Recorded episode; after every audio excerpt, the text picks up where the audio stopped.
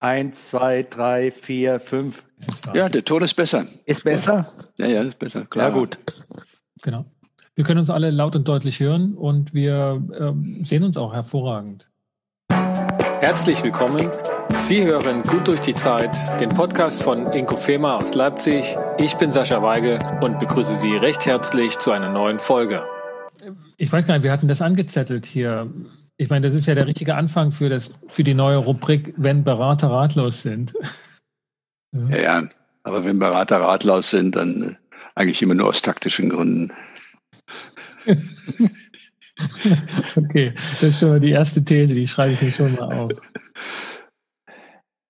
Günther, du warst derjenige, der das nochmal aufgegriffen hat, ne? Unsere Versuch von vor, das ist mittlerweile zwei Jahre her, dass wir uns bei dir getroffen haben und das Thema Beratung im 21. Jahrhundert aufgegriffen haben, schriftlich und mit dem Versuch, das zu Papier zu bringen. Und jetzt, zwei Jahre später, haben wir nochmal das jetzt in dieser Form.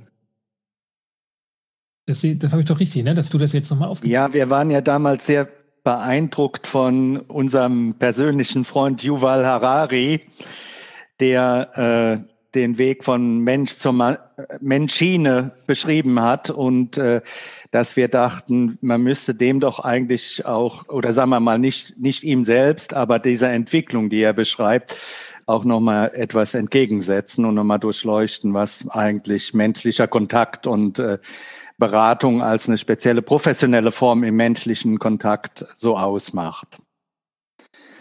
Genau. Und, und wir hatten ja so die, also die Vorstellung war ja, das nochmal neu zu greifen, ne? diesen Begriff Beratung in all seiner Vielfalt auch. Ähm, und jetzt haben wir gedacht, jetzt machen wir so eine, so eine Art Rubrik, eine kleine Reihe und ähm, steigen da mal so ein, wenn Berater ratlos sind und was ist überhaupt Beratung. Ähm, jetzt wäre die Frage, wie wir so ein bisschen vorgehen.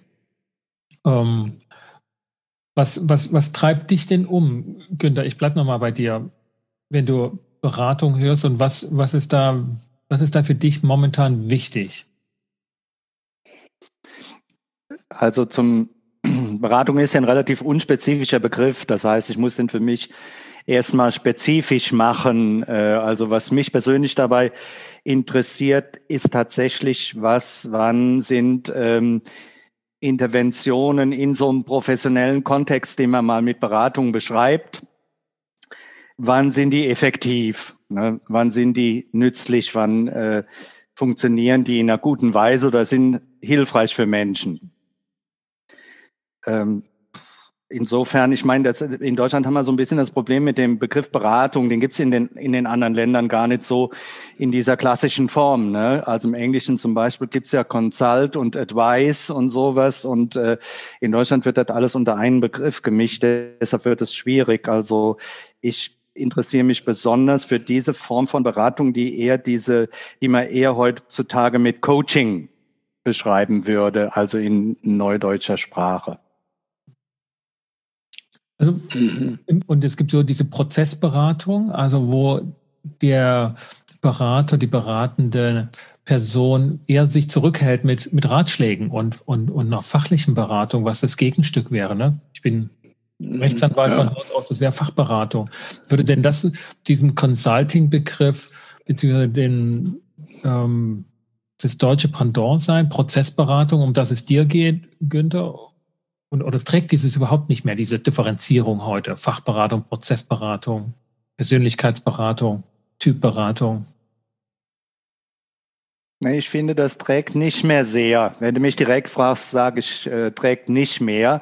Denn für mich als systemischen Berater ist auch diese, ähm, sind auch solche Sätze wie ähm, Ratschläge sind auch Schläge, das, das halte ich auch für Quatsch.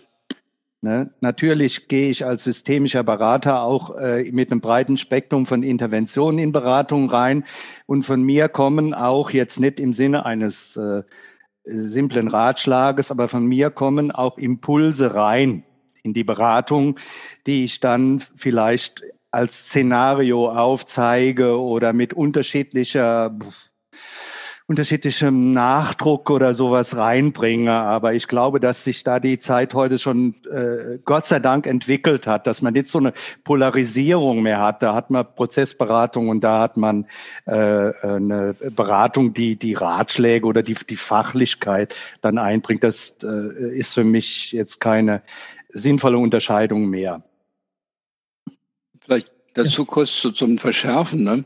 Ich denke, das hat, hat was fast Ideologisches. Ne? Also wie wir es bei der Person haben, so eher von Rogers, äh, wo eben gespiegelt wird und, und sehr acht, darauf geachtet wird, dass man nicht eigene Impulse reinbringt und denkt, das Spiegel ist es, weil die Weisheit und die Kompetenz ist halt in der Person. Ne? Und das gibt es analog auch in Organisationen, also auch jetzt bei Prozessberatungen, wo man sagt, die Weisheit ist im System und jetzt eher fachliche Ratschläge und Impulse von außen, die sind praktisch verboten. Und da engt man sich von vornherein eine Weise ein, wie es vielleicht dann äh, der Ideologie passt, aber nach unserem Verständnis nicht dem, was jetzt für einen Klienten nützlich wäre. Und es stimmt, je mehr man jetzt in die Richtung geht, dass man Ratschläge gibt, dass man Impulse setzt, umso mehr hat man Verantwortung dafür, dass die auch wirklich nützlich aufgegriffen werden und wirklich etwas bewirken und nicht tatsächlich eher klein machen oder abhängig machen oder in die falsche Richtung zeigen. Das ist richtig. Also würdest du das auch so aus deiner ähm, Beratungserfahrung sehen, Rolf, diese, dass es abgenommen hat, diese Form der Zurückhaltung und diese Vorstellung, dass ähm, beim Klienten, ob jetzt eine Organisation oder ein Mensch, da ist schon alles angelegt und das gilt es nur freizuschaufeln und sich nicht weiter in den Weg zu stellen, ähm, dass das jetzt wieder zurückgenommen wurde oder, oder zumindest weniger Bedeutung hat. Also, weil das wäre mein Eindruck, dass das nicht mehr so ja. stark ist. Ja, also ich sehe schon, dass jetzt nach den Jahrzehnten von eher einzelnen Schulen inzwischen eigentlich praktisch alle Berater eher integrativ arbeiten und mit mehreren Methoden ihren eigenen Mix und ihre eigene Philosophie erarbeiten.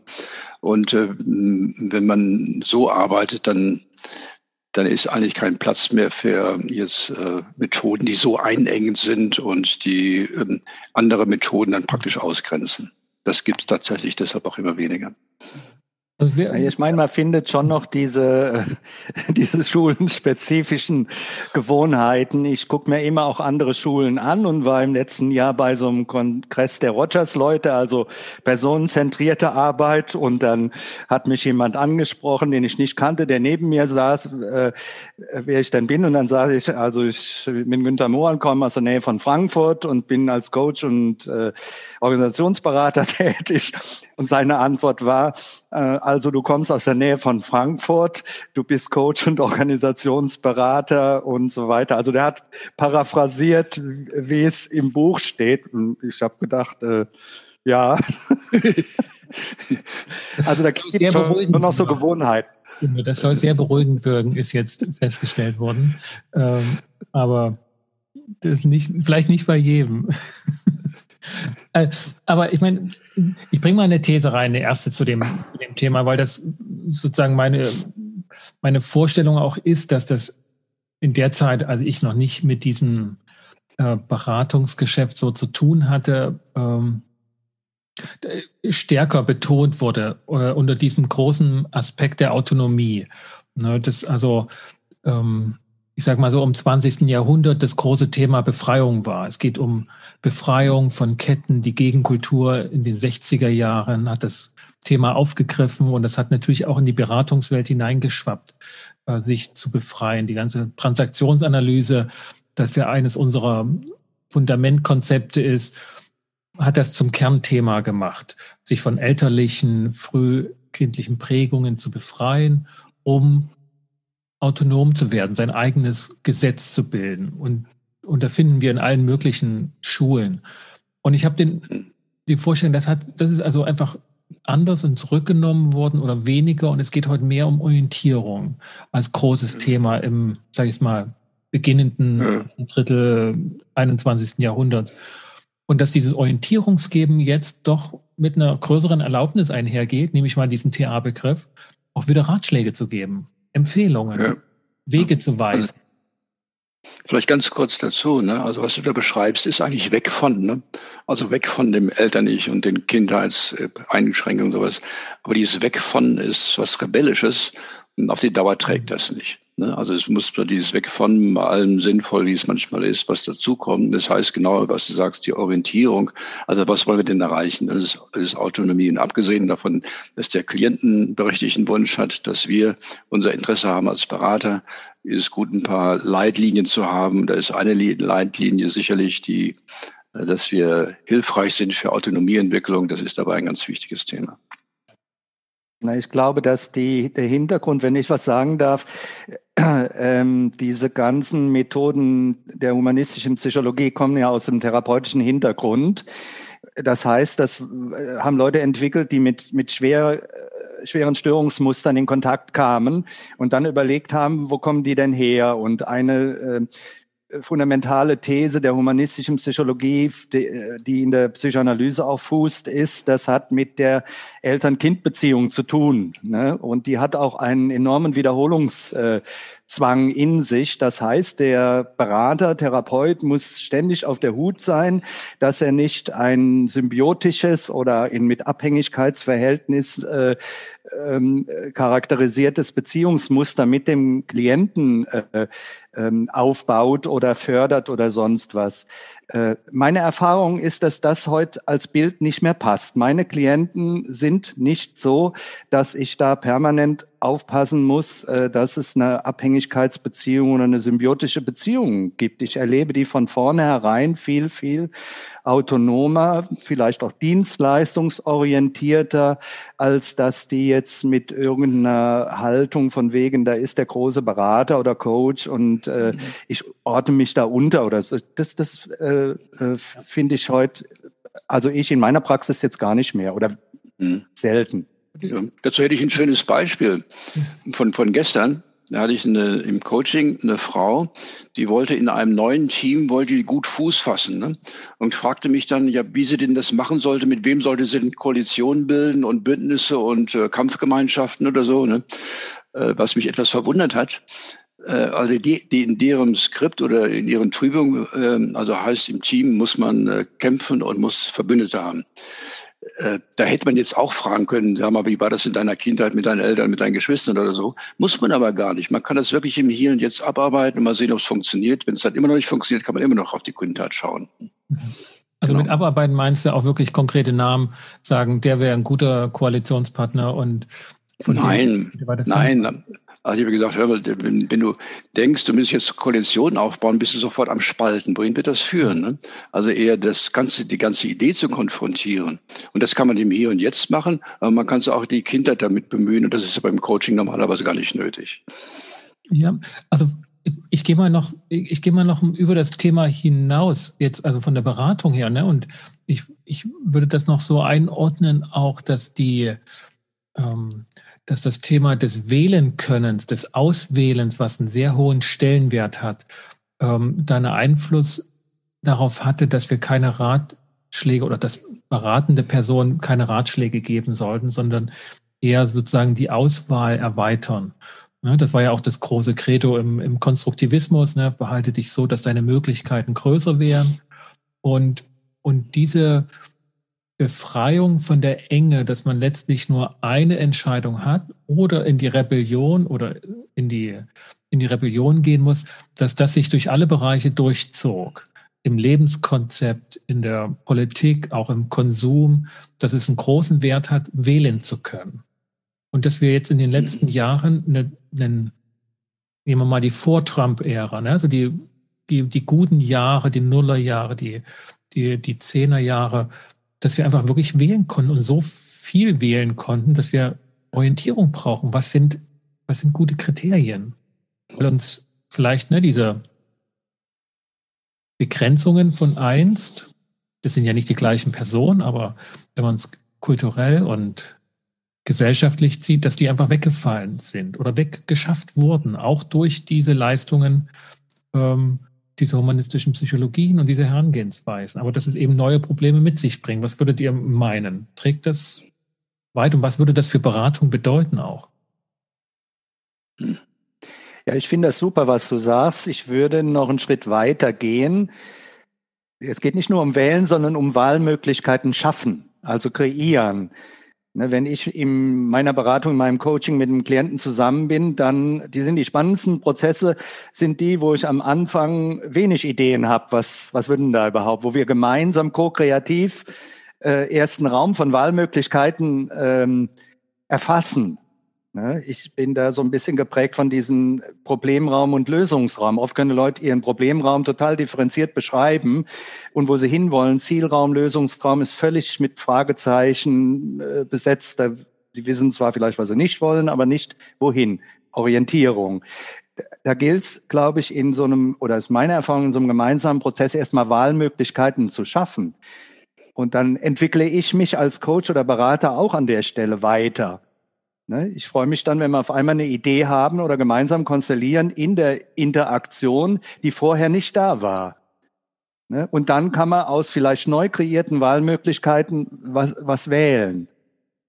Ne? Und insofern ist dieser zukunftsorientierte Ansatz oder Neukreationsansatz ist was völlig anderes, als wenn du, wie wir es eben gesagt haben, so einen Vergangenheitsreparaturansatz hast. Ne? Irgendwelche mhm. Defekte zu reparieren oder wieder zu kitten oder ne, und dann dann dann läuft's von selbst. Das ist nicht meine Erfahrung. Mhm. Also mein, ja, da gibt's da gibt's ja auch den, ähm, das schöne Beispiel von einem Supermarkt.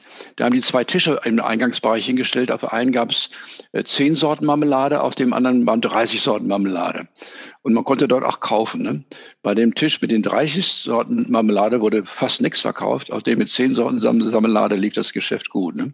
Also diese, diese Wahlmöglichkeit ist manchmal eine Überforderung. Aber es ist nicht immer der Fall. Ne? Und wenn man jetzt Kriterien entwickelt mit dem Coachie, äh, wie kann man denn den einengen, was ist für dich relevant, dann landet man dann hoffentlich bei dem Tisch mit den paar Marmeladen, wo man auch wieder entscheidungsfähig ist. Genau. Aber das, genau, das würde ja diese mhm. ähm, auch aus der Kon Konsumwirtschaft bekannte Phänomen, das ja genau stützen, dass dieses Orientierung geben über, über eine Auswahl oder wenn man sagen will, ähm, die, die Angebote werden kuratiert. Also es gibt eine Vorauswahl, die meinetwegen dann aus 150 Marmeladensorten 10 aussortieren und das hat dann schon einen Wert für den Kunden, dass er weiß, okay, dort werde ich was finden, aber nicht nur eins. Ich glaube, dieses Wählen ist schon auch etwas, was wo, wo wir anerzogen werden, dass wir, dass wir die Wahl haben möchten, weshalb wir Ratschläge ungefragt auch ziemlich, glaube ich, schnell zurückweisen heute. Ich weiß nicht, welche mhm. Erfahrung ihr macht mit Klienten und Beraten, aber wenn ihr denen jetzt einfach sagen würdet, macht das so, hm, das, das wäre schon komisch. Ich glaube, dann würden wir nicht so ähm, angefragt sein. Aber wenn man jetzt unsere Ausgangsfrage nimmt, ne, was, was ist Beratung heute? Ne? Was, was, was folgert daraus? Also wo, wo, wo können wir einen Punkt setzen, dass das heute Beratung in diesem Bereich äh, ist, in dem wir arbeiten, also Coaching, Organisationsentwicklung, keine ähm, Hardfacts, Unternehmensberatung, Fachberatung. Hat mhm. sich da was gewandelt? Also, ja, also ich, ich sage mal, aus meiner Sicht denke ich, ist der, bei mir der Fokus ändert sich doch stark, ähm, äh, dass Kontext einbezogen wird ne, und äh, Komplexität einbezogen wird. Und viele, ob das jetzt Manager sind oder sonstige Mitarbeiter, sind einfach von der Komplexität, die auf sie einstürmt, äh, kriegen sie ein Gefühl von Überforderung und werden jetzt eher so ein bisschen nach Wildwest-Manier eher aggressiv oder ziehen sich zurück oder so. Aber da, da dran zu bleiben, in seiner Kompetenz, mit der Komplexität umzugehen, hat nicht jeder gelernt. Und das ist auch wirklich schwierig. Ne? Und da ist die Aufgabe eines ähm, Coaches einfach beispielhaft zu zeigen, wie man denn mit dieser Komplexität überhaupt umgehen kann, schon mit Vereinfachung, aber mit keiner nicht unnötigen Trivialisierung und wie man das auch aushält, diese Unsicherheit, diese, die, diese Vielfältigkeit und Komplexität und diese, äh, die, dieser überwältigende Kontextweite. Und das ist unser Job. Und dabei kann dann vielleicht auch mal vorkommen, dass auch ein, ein, ein Coach ratlos ist angesichts dieser Komplexität.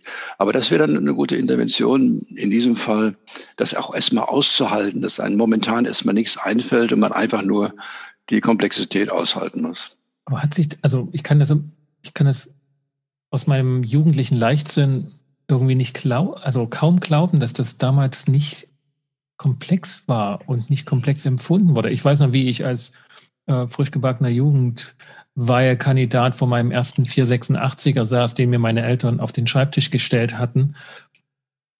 Und ich konnte nichts damit anfangen. Nix. Ich habe zwei Wochen in den schwarzen Bildschirm geguckt, wo so ein Plinkezeichen da war, bis mir jemand sagte, du musst einen Befehl eingeben.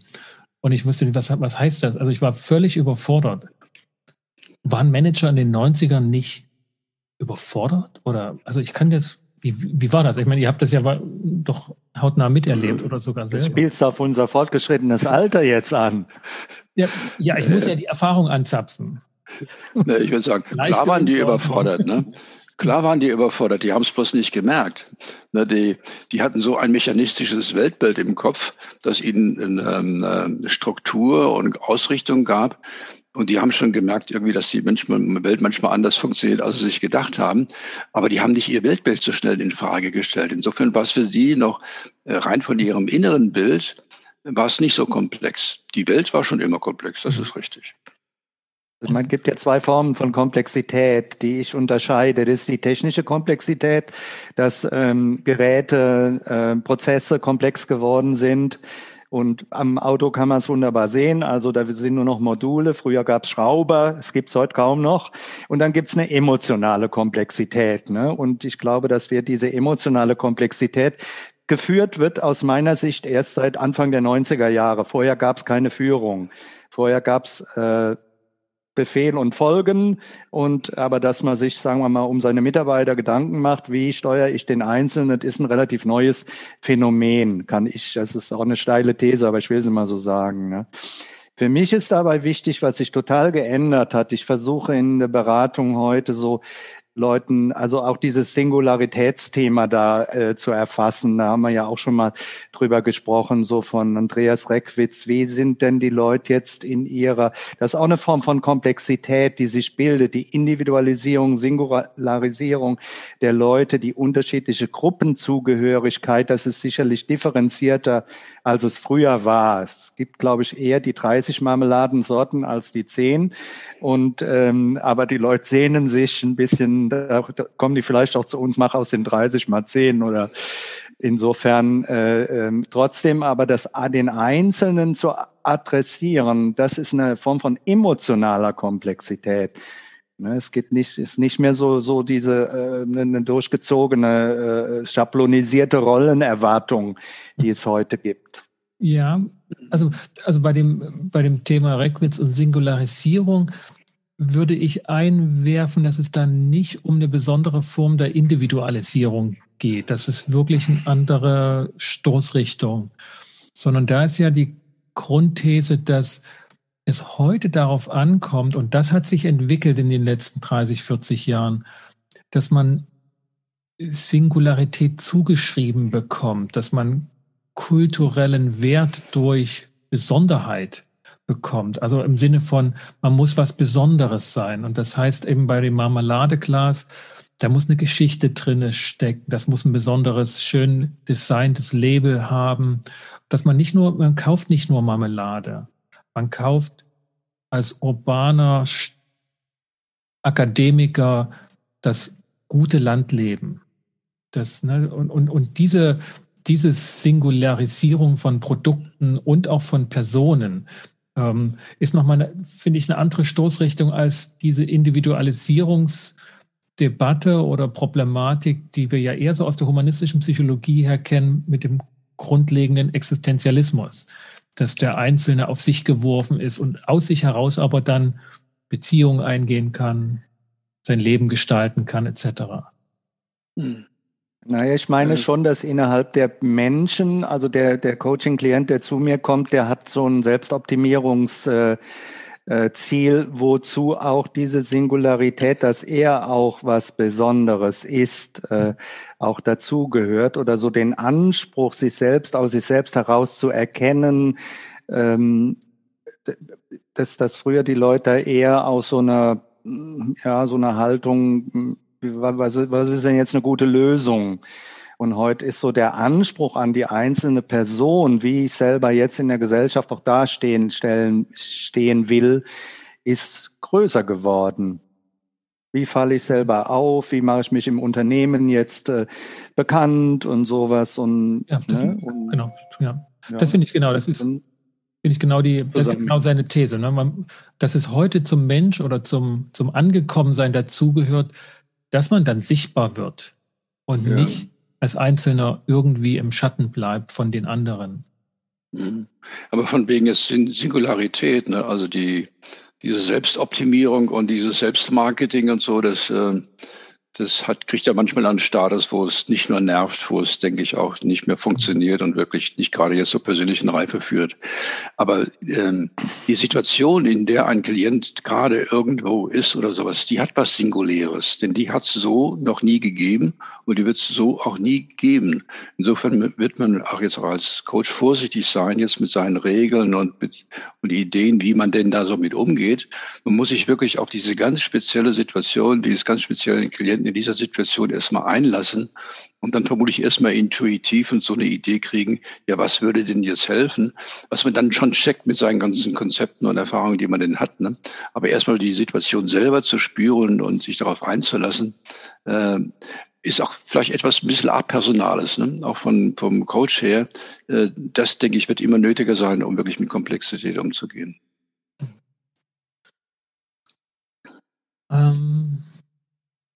Günther, du hattest vorhin so eine ähm, Differenzierung eingebracht, ne? emotionale Komplexität und das Thema, so Emotionen, Entwicklung von Emotionen, auch, also auch unter dem kulturellen Aspekt, ne, dass wir heute anders mit Emotionen umgehen als sicherlich noch vor 30 und 50 oder 60 Jahren.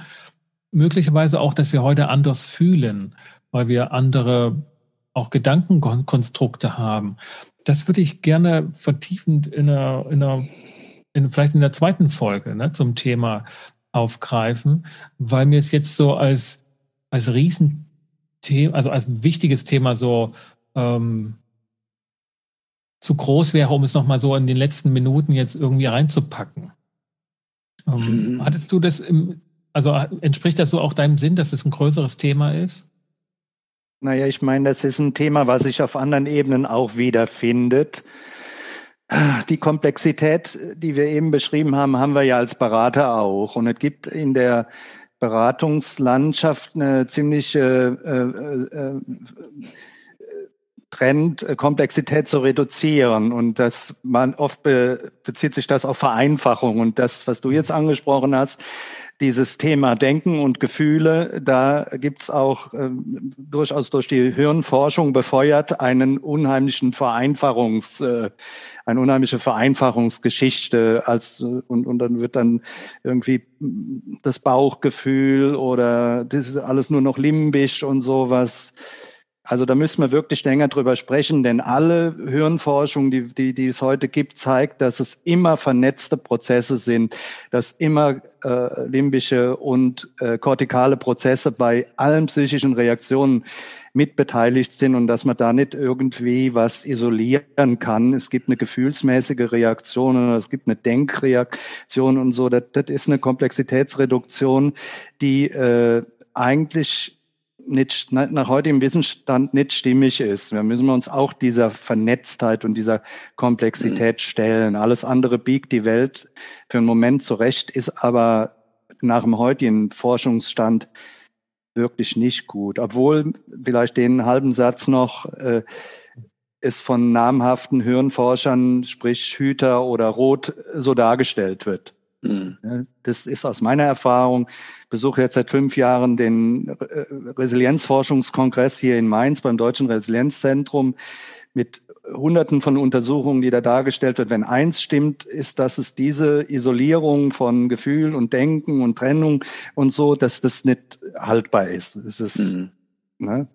Ein schöner genau. Gag, aber nicht sinnvoll. Dann machen wir das. Ne, zu, Sascha, zu deinem Thema von wegen, wie, wie sind denn die Klienten anders oder so. Ne? Also ich, da ist mein Eindruck, die machen sich es auch nicht mehr so leicht wie früher. Ne? Denn heute jetzt eher junge Menschen, die ja, die wollen äh, umweltfreundlich sich verhalten und natürlich familienfreundlich und wollen dann noch Selbstmarketing machen und zukunftsträchtig und also die wollen in so vielfältiger Weise gut und richtig liegen, wie sie selber dann Dilemmata produzieren, wie es dann noch gar nicht mehr so einfach ist. Ne? Und das finde ich ja erstmal erstmal mutig und okay, dass die sich nicht einfach machen. Ne? Aber jetzt aus dieser Falle, die sie sich da vielleicht selber bauen, in einer guten Weise wieder rauszukommen und handlungsfähig zu werden, in einer guten Weise, ohne Reue und ohne übertriebene Anpassung, das ist dann wieder gar nicht so einfach.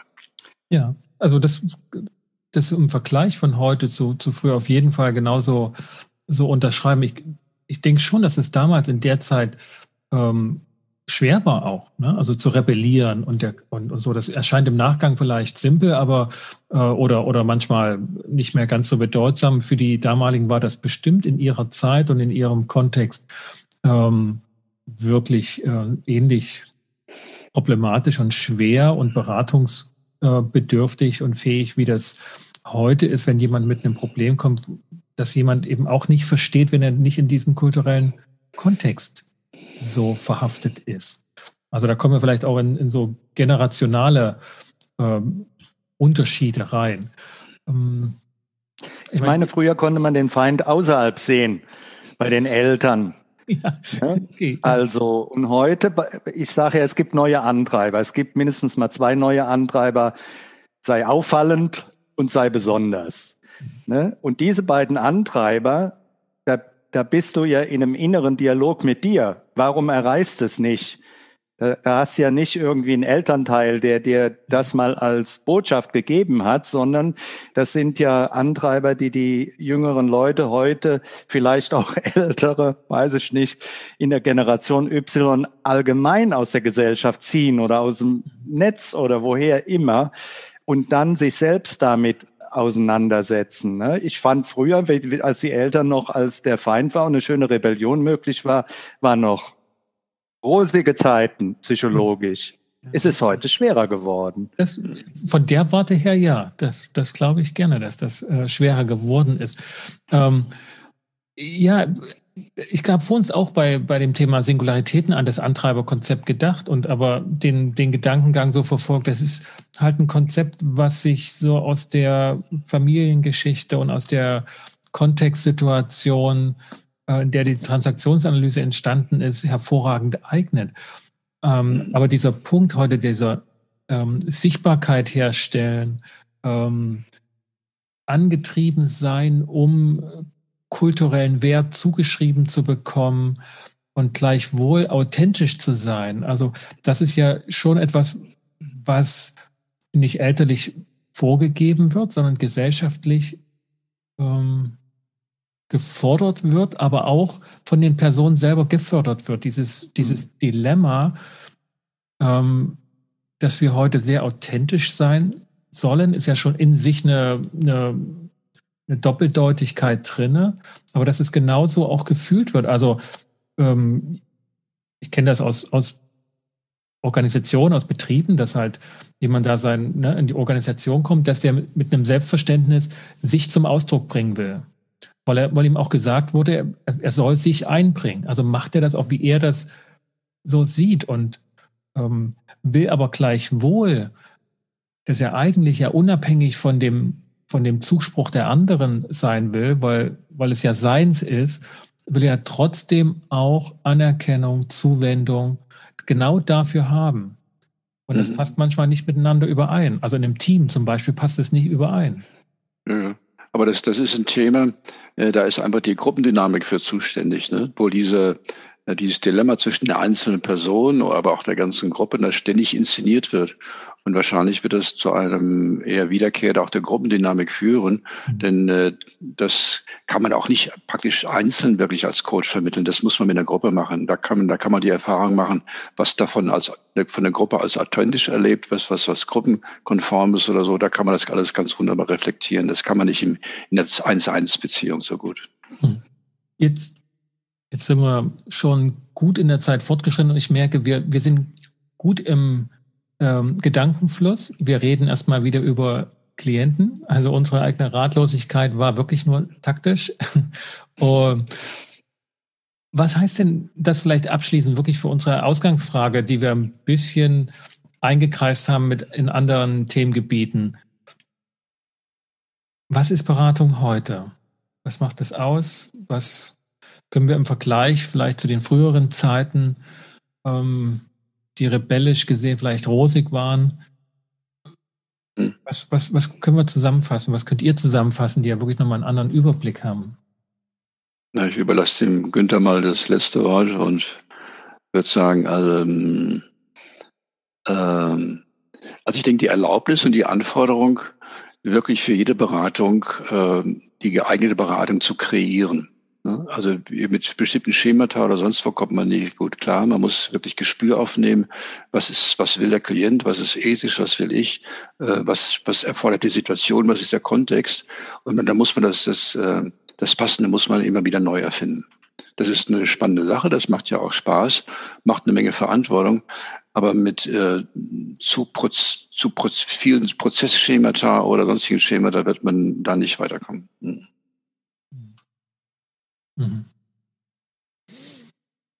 Ja, ich glaube, dass äh, das auf so verschiedenen Ebenen einerseits ähm, die Zeit der Schulen ist vorbei, glaube ich. Also sagen wir mal jetzt einzelne Beratungstherapieschulen und so macht keinen Sinn. Die Systemiker sind heute überall führend. Das hat aber damit zu tun, weil was das systemisch auch so ein unspezifischer Begriff ist, wo du alles drunter fassen kannst. Also letztlich schon so eine integrative Geschichte ist.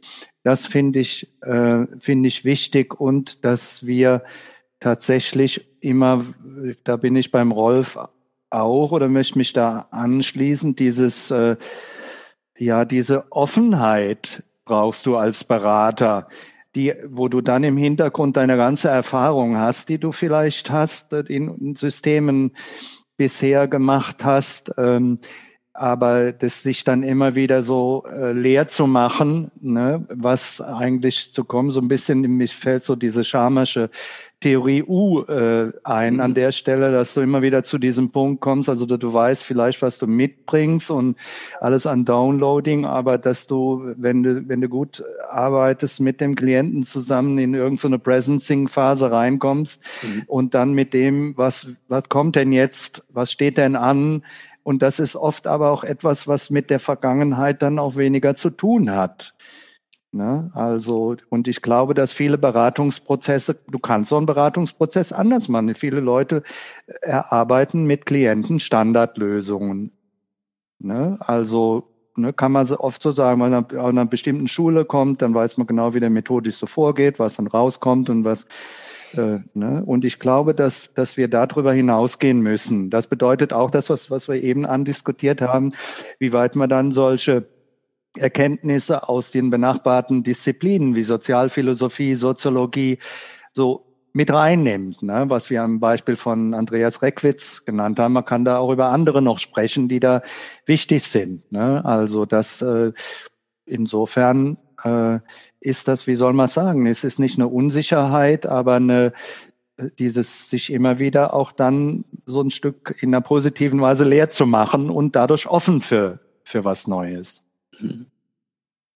Okay. Dann würde ich sagen, wir machen da hier einen Punkt und können vielleicht den Gedanken aufgreifen, den du mit genannt hast jetzt, ne, dass doch so eine gewisse Hegemonie oder Dominanz des systemischen Gedankens in das, was du so als Schulenlandschaft beschrieben hast, eingegriffen hat und dass das wahrscheinlich Beratung heute auf jeden Fall in fast jeder Form beeinflusst und dass wir uns das beim nächsten Mal vornehmen, was es mit diesen systemischen auf sich hat. Ähm, mhm. Das wäre Gute Idee. Wunderbar. Gut, dann bedanke ich mich bei euch beiden für diesen Auftakt. Ja, ebenfalls. Vielen Dank.